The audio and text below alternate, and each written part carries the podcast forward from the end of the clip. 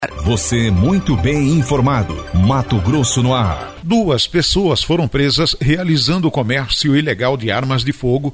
Com os envolvidos, além da arma, foram apreendidas algumas porções de drogas. Jolismar Bruno. Uma equipe de policiais militares do Grupo de Rondas Ostensivas Tático Móvel Altan receberam informações acerca de um comércio ilegal de uma arma de fogo em Várzea Grande.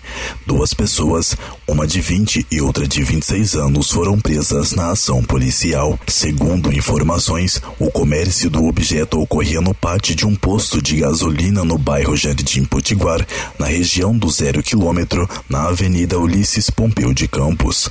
Além da arma de fogo que seria comercializada, os policiais apreenderam porções de drogas, dinheiro em espécie e munições. Durante patrulhamento, a equipe policial identificou os suspeitos, conforme fala o policial de Rotan que participou da ação. Equipes de Rotan em patrulhamento tático receberam informação de que um casal estaria realizando o comércio ilegal de arma de fogo.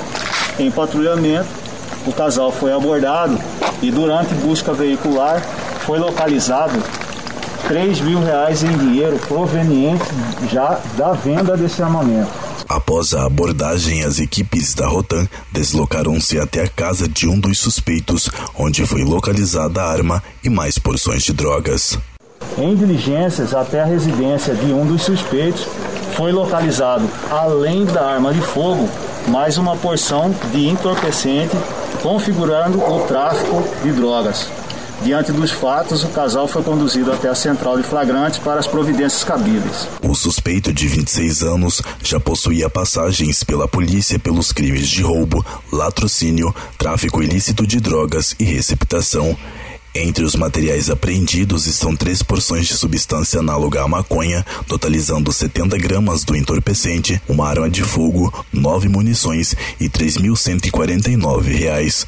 De Cuiabá, Julismar Bruno para o jornal Mato Grosso no ar.